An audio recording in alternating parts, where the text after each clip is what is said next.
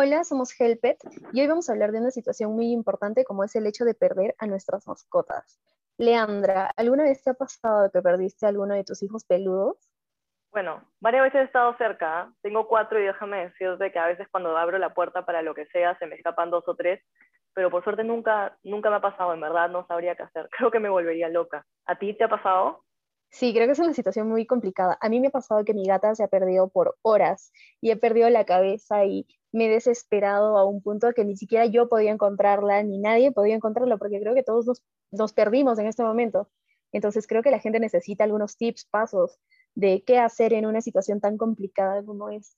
En verdad son ciertos pequeños pasos que te pueden ayudar no solamente a calmarte a ti, sino a encontrar más rápido a tu mascota. Por ejemplo, las veces que yo he encontrado perros perdidos, creo que primero que tienes que hacer es compartirlo en tus redes sociales, en tus propias redes sociales, tu Instagram, tu Facebook, lo que más uses, porque ahí la gente que conoces tú y que dentro de todo ya también conocen a tu mascota van a poder empezar a buscarlo rápidamente o difundir al menos su foto, ¿no?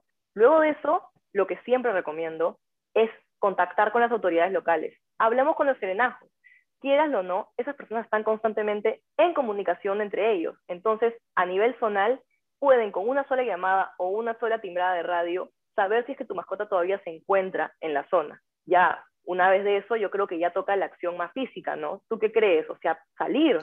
Claro, el hecho de salir a buscar a tu mascota, pero no solo salir a buscar, porque bien puedes dividirte, si vives con alguien como tu hermano, tu mamá, tu, pareja, lo que sea, dividirte, tú ir a buscar, tú un par de amigos más, ir a buscar el parque o los lugares más cercanos donde tu mascota para, y otra persona, otras personas como que quedarse esperando, porque muchas veces vuelven y ponte, encuentran la puerta cerrada o no encuentran una, un acceso fácil al hogar pueden irse nuevamente y tú no los encuentras nunca. Entonces es como que mantenerse al pendiente también de esto, ¿no?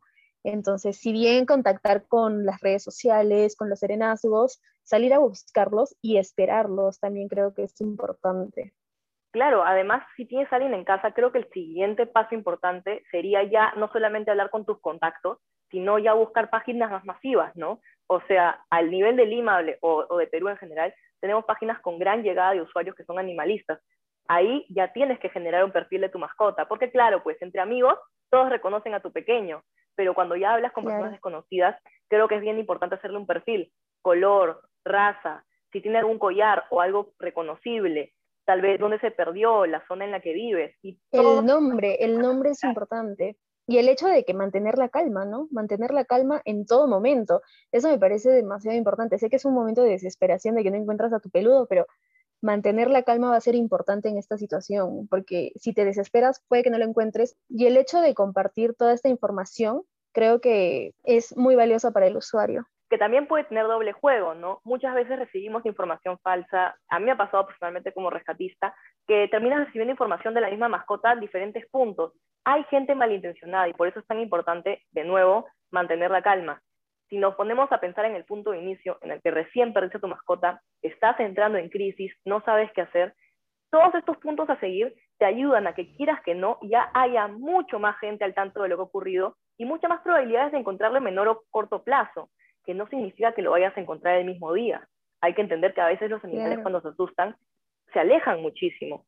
Pero, por ejemplo, tú que has perdido un gatito, otro dato muy importante es que cuando has perdido un gato o un perro, algo bien importante y bien útil es dejar afuera su cama, algo que huela mucho a él, por ejemplo. Entonces, si tú sabes que tu gatito, por ejemplo, se ha ido hace varias horas, deja algo con su olor fuera.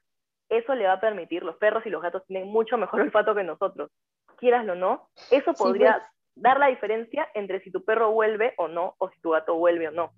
Entonces creo que con esa combinación de mantener la calma y unas cuantas herramientas, creo que hay más opciones de encontrar a nuestras mascotas. Sí, y llamar, ¿no? Hacer un llamado a la gente a ayudar. Si tú has visto la publicación, llama a los dueños, comunícate y, y nada, les ayudas un montón. Así que hacemos un llamado a toda la gente, a todas las personas que sí han visto a los animalitos, contáctense con la familia, contáctense con los dueños y por favor sean empáticos, no brinden información falsa. Sí, y sin roche, gente, cuando se trata de nuestras mascotas, no hay demasiadas compartidas y no hay demasiado pedir ayuda. Nada es más importante que tenerlos en casa de nuevo. Sí, eso es todo. Bueno, amigos, espero que les haya gustado este podcast. Nos vemos para una siguiente ocasión.